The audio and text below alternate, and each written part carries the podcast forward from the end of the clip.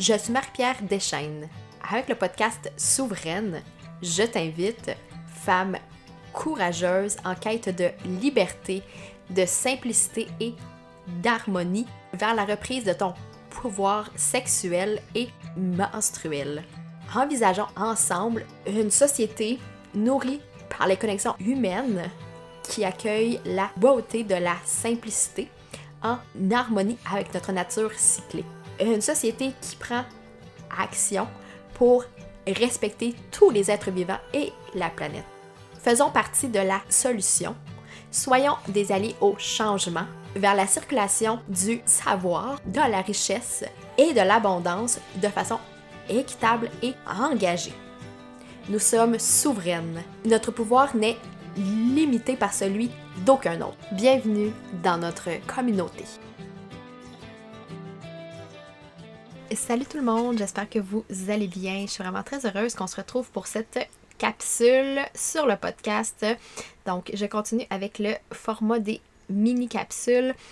Et euh, dans celle-ci, j'ai envie de vous faire découvrir le festival Raja, donc R-A-J-A, qui est un festival célébré en Inde traditionnellement et euh, qui a pour objectif de célébrer les menstruations et la féminité.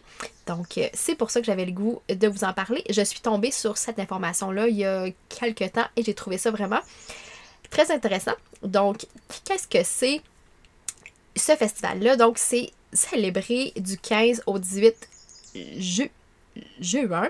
Donc, ça débute demain. Euh, et c'est, euh, ça dure en général trois jours, alors que certaines régions vont jusqu'à quatre jours. Donc, euh, comment ça fonctionne? En fait, la première journée euh, se nomme Paili Raja. Euh, ce qui est aussi considéré comme le dernier jour du mois de Gesta, qui est les étés. la deuxième journée se nomme Raja Sankranti, qui est la première journée des de la. Euh, en fait, de la mousson. Euh, qui est la saison des pluies. Et ça se termine par la troisième journée euh, qui se nomme Cessa Raja ou César Raja. Je, je, m'excuse à toutes les auditrices qui parlent, en fait, qui, qui, qui, comprennent bien cette langue de l'Inde parce qu'honnêtement, ma prononciation. prononciation est pas toujours la meilleure. Mais comme je disais, dans certaines parties de l'Inde, euh, ça peut aller jusqu'à quatre jours, qui inclut une quatrième journée qui s'appelle Basumata Puja ou Basumata Gadua, euh, qui rappelle les bains et les euh, prières à la terre-mère. Donc, comment ça fonctionne? Euh, on dit que ce festival est euh, célébré surtout par les euh, paysans, les personnes qui sont en fait de la classe ouvrière là-bas, donc les agriculteurs. Et les gens le célèbrent surtout pour le plaisir, pour l'amusement que ça procure. Et le mot raja en soi, dans la langue odia, veut dire menstruation. Donc, c'est une combinaison de la terre-mère et, euh, dans le fond, selon la euh, tradition et les croyances, euh, on croit que la terre-mère vit des menstruations pendant trois jours durant cette période où le festival se tient. Donc, à certains endroits, il n'y a aucune activité comme placer des tuiles, faire de la construction ou n'importe quelle autre activité qui pourrait blesser la terre-mère. Euh, en, fait, toutes ces activités sont mises en pause durant euh, cette, euh, ces trois journées de festivités. Et aussi, quelque chose qui est vraiment très intéressant, c'est qu'on voit dans différents endroits qu'il y a des balançoires qui sont euh, avec beaucoup de fleurs, beaucoup de plantes aussi, qui sont une des attractions principales euh, de ce festival-là, qui sont euh, décorées aussi avec des feuilles de mangue où les femmes et les enfants, les enfants, oui, peuvent venir s'amuser et chanter des chansons durant le festival. Il y a aussi beaucoup d'activités qui sont liées à travers tout ça. Et souvent, les activités liées à l'agriculture sont mises sur pause justement pour que tous et toutes peuvent célébrer justement.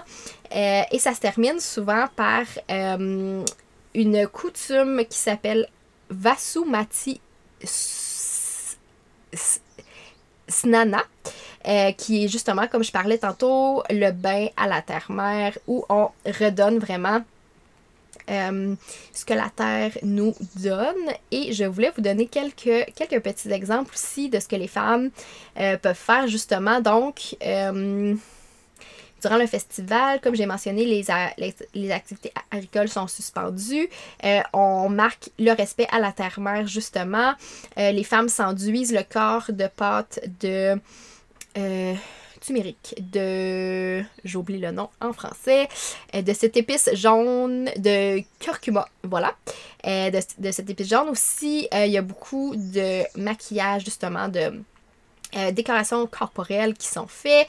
Euh, il y a différentes restrictions au niveau de l'alimentation. Habituellement, les femmes ne cuisinent pas euh, durant cette, ce festival-là, durant ces trois journées-là. Elles mangent de la nourriture chaude aussi, cuite. il y a certains aliments qui sont proscrits justement. Elles doivent aussi prendre des bains, soit dans leur bain ou dans la rivière justement pour parce que dans les autres journées, euh, elles ne peuvent pas se laver justement parce que c'est euh, proscrit. Euh, elles ne marchent pas pieds nus justement pour pas égratigner la terre. elles n'arrachent rien, elles ne, coupent elles ne coupent rien non plus, elles ne cuisinent pas justement pour vraiment porter respect justement à cette abondance de la terre. elles portent leurs plus belles robes, leurs plus belles décoration, elles mangent du gâteau et des aliments riches, justement. Euh, elles voient leurs amis. Euh, c'est des grosses fêtes familiales. Et euh, elles dansent. Donc, il y a vraiment beaucoup d'activités qui sont liées à tout ça.